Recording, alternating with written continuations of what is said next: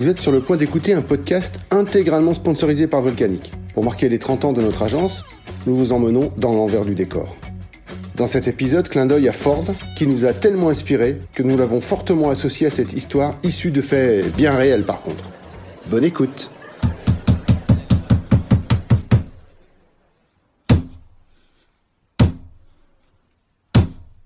On m'a toujours dit que la vie était faite d'opportunités et que si ces dernières n'arrivaient pas, il fallait les provoquer. C'est ce qui s'est passé un soir à 22h dans le métro parisien. L'opportunité était au coin d'un changement de ligne et je vous promets que je l'ai pas raté.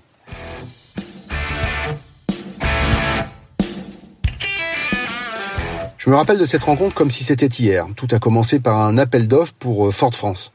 Vous imaginez un peu Ford, l'une des plus grosses boîtes automobiles à l'histoire fabuleuse?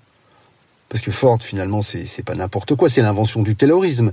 C'est la voiture pour tous avec le modèle T. C'est la Mustang de Steve McQueen dans Bullet. C'est la GT40 aux 24 heures du Mans. La Falcon customisée de Mad Max. C'est aussi la grande Torino de Starsky et Hutch. Alors, quand on nous a demandé de participer à l'appel d'offres de la convention Ford France, vous imaginez bien qu'on a démarré au quart de tour. Et comme nous n'avions jamais travaillé pour un constructeur automobile, euh, nous n'avions rien à perdre. Mais tout à gagner. Alors, je vous, promets, on n'a rien fait pour perdre.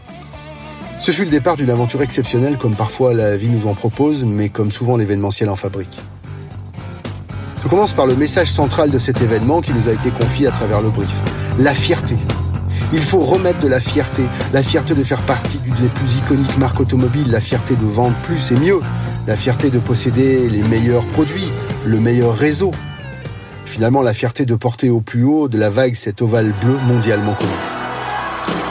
Pour nous, en sortant de brief, on se dit que la fierté passera par la, remustanguisation des participants, en leur faisant vivre un morceau d'une histoire exceptionnelle, en l'occurrence la leur, celle de leur marque, née en 1903 aux États-Unis d'Amérique. Alors, qui dit Amérique, rapidement on décide d'imaginer une plénière concert, avec un groupe de rock, des choristes et des danseuses. On pourrait même pousser le bouchon plus loin pour écrire une comédie musicale qui mettait en scène la fierté de défendre la marque, la fierté de présenter et de la vendre, L'ADN finalement de la marque, c'est les États-Unis, et il était essentiel de la mettre à l'intérieur pour générer de la fierté. Bon, maintenant, euh, restez à monter le projet et à soigner cette présentation pour la vendre. C'est toujours pareil avec les créas. Ils ont des idées, une fois tracées leurs lumineuses idées, la, production doit se débrouiller pour trouver, deviser, planifier et que sais-je encore. Honnêtement, après cette journée de, débrief et, et de brief, j'étais fatigué, j'étais un peu à l'ouest, et je rentre chez moi en métro. Et comme d'habitude, il y a des bouchons dans ce grand couloir interminable à la station Concorde. Et ce soir-là, c'est encore pire parce que il y a grève. Bon, ça sert à rien de s'énerver. De toute façon, ça fera pas avancer Schmilblick.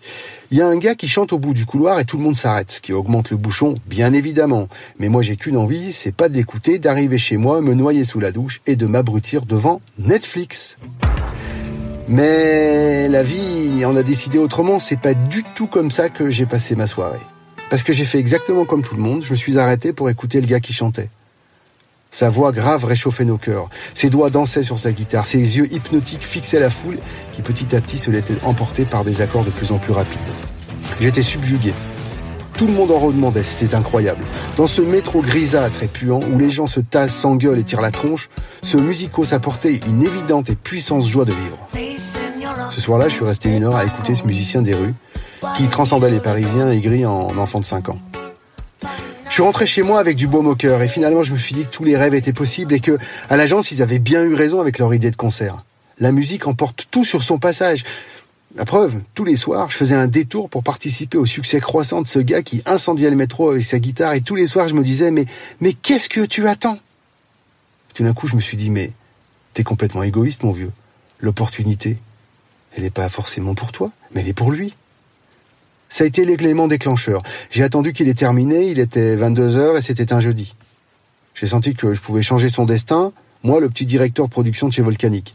Je me suis approché de lui et nous avons discuté. Je lui ai dit que je m'appelais pas Eddie Barclay, mais que je lui proposais un concert devant 3000 personnes d'un coup. Un concert pour allumer la fierté dans les yeux des spectateurs, un peu comme dans le métro.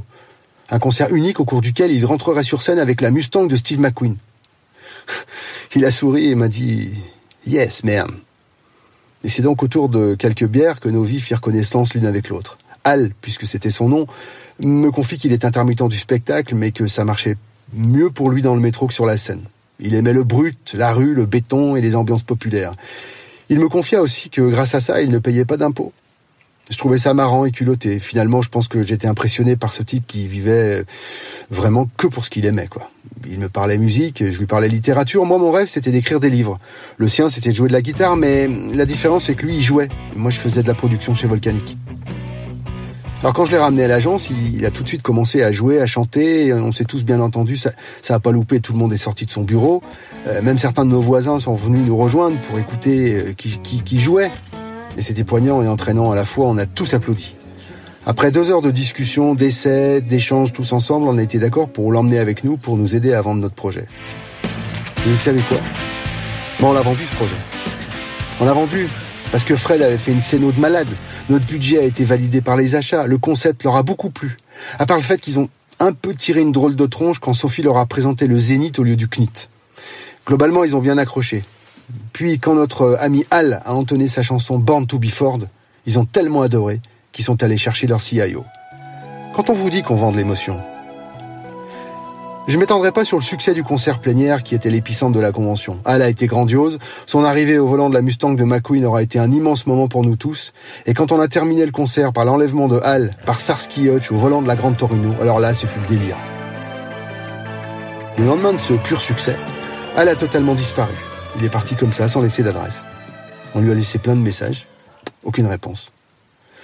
Quelques semaines après ce mémorable événement, une lettre estampillée USA m'attendait au bureau, signée Al, elle contenait de courts mais sincères remerciements. Euh, je n'oublierai jamais, il est maintenant temps de penser à ton livre. Crois en tes rêves, les miens sont bien engagés, signé Al du métro parisien.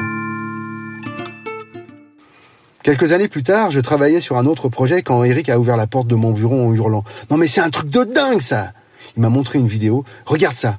Al était à Bercy hier et regarde avec qui il joue sur scène. Je clique sur le lien et je découvre notre Albert qui donnait le la au premier concert de la tournée européenne de Bruce Springsteen. Lorsque l'on sait que le band de Bruce ne chante jamais, on a de quoi être rassuré sur le talent d'Albert qui a donc été remplacé, remplacé au dernier moment le guitariste malade.